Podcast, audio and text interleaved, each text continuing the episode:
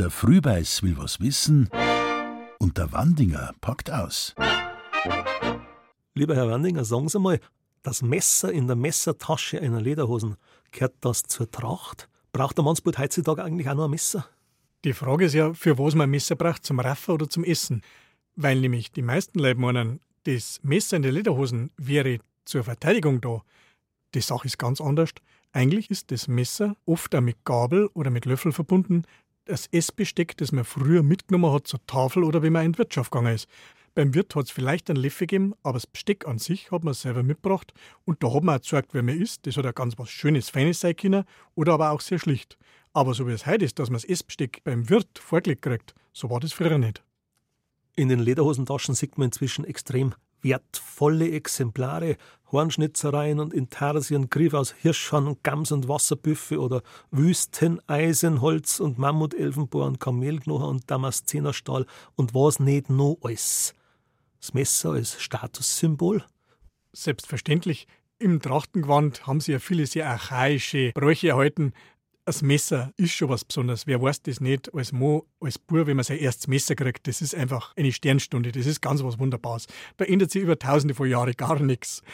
Und dass man sowas dann ausschmückt, besonders schön macht, dass ein wirklich guter Schmied einen Mehrlagenstahl herstellen kann, dass manche ja nur billig schnell ausgestemmt sind und halt dann in China hergestellt werden, wobei die das ganz gut machen und dann bei uns verkauft werden. Ja, meine, da gibt es schon Unterschiede. Aber ein gescheites Messer, Übrigens nicht nur als Lederhosen, sondern auch als Messerbesteck, kann man ja einfach einschirmen. Das ist was ganz was Feins. Allerdings darf man sich halt nicht mehr überall damit blicken lassen. Ist aber auch ein Problem, ob so ein feststehendes Messer in der aktuellen Bedrohungssituation auf einem Volksfest noch zeitgemäß ist. Ich mag Messer gern und schätze sie sehr und sammle sie, aber habe in der jüngeren Zeit habe ich mehr Sorge, dass mir irgendein Verrückter das Messer aus der Hosentaschen auszieht und es mir oder sonst jemanden im Buckel einhaut. Wie ist denn da eigentlich mit dem Mitführen solcher waffenähnlichen Gegenstände die Gesetzeslage? Na, die Gesetzeslage ist so, dass man halt eine bestimmte Länge der Klinge haben darf und der andere nicht mit sich führen darf. Aber eigentlich geht es ja darum, dass im öffentlichen Raum, öffentlichen Bereich, wie zum Beispiel Oktoberfest, tatsächlich Messer nicht mehr angesagt sind. Allerdings, wenn ich halt ein Trachtenfest habe mit 3000 Trachtler und alle haben ein Messer drin, ja, das wäre auch ein Gefährdungspotenzial.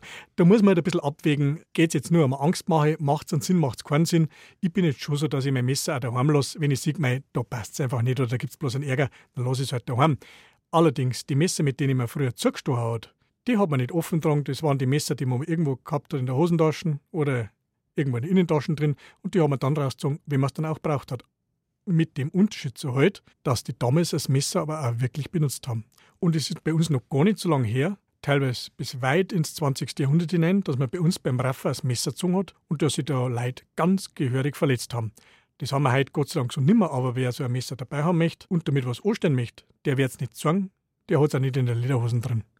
Es gibt Sortimente aus Messer, zweizinkige Gabe und manchmal noch am Pfriem, am Dorn, die heißen Fuhrmannsbestecke und kosten inzwischen ein kleines Vermögen. Was ist falsch an meiner Beschreibung? Ja, weil ich schon wieder so schaue? Also falsch ist eigentlich zuerst einmal gar nichts, bloß der Name ist eigentlich ein Schmarrn. Das waren keine Fuhrmannsbestecke, sondern eben Essbestecke. Und wer es leisten hat können, der hat nicht bloß Messer oder Messer und Gabel gehabt, sondern zu einen Löffel oder einen Streicher, das heißt sogar einen Wettstahl. Und in dem Streicher war vielleicht noch mehr eine Gabe drin oder ein kleiner Korkenzieher. Das haben wir um 1700, genauso wie um 1800, wie um 1900 gibt es diese Besteckformen. Fuhrmannsbesteck heißt es eigentlich nur deswegen, weil sich irgendwelche findigen Antiquitätenhändler denkt haben, das Kind braucht einen Namen. Tatsächlich ist es so, dass der Fuhrmann, auch wenn er Besteck gehabt hat, wirklich braucht, hat er ein Messer, das war immer bereit, wenn er einen Zugstrang durchschneiden hat müssen, wenn die Reste durchgegangen sind. Das war aber nicht sein Essbesteck, das war ein Messer, das er halt immer dabei gehabt hat, das Werkzeug. Da sehen wir mal wieder, dass eine gute Geschichte von alle geglaubt wird, aber halt nicht stimmen muss.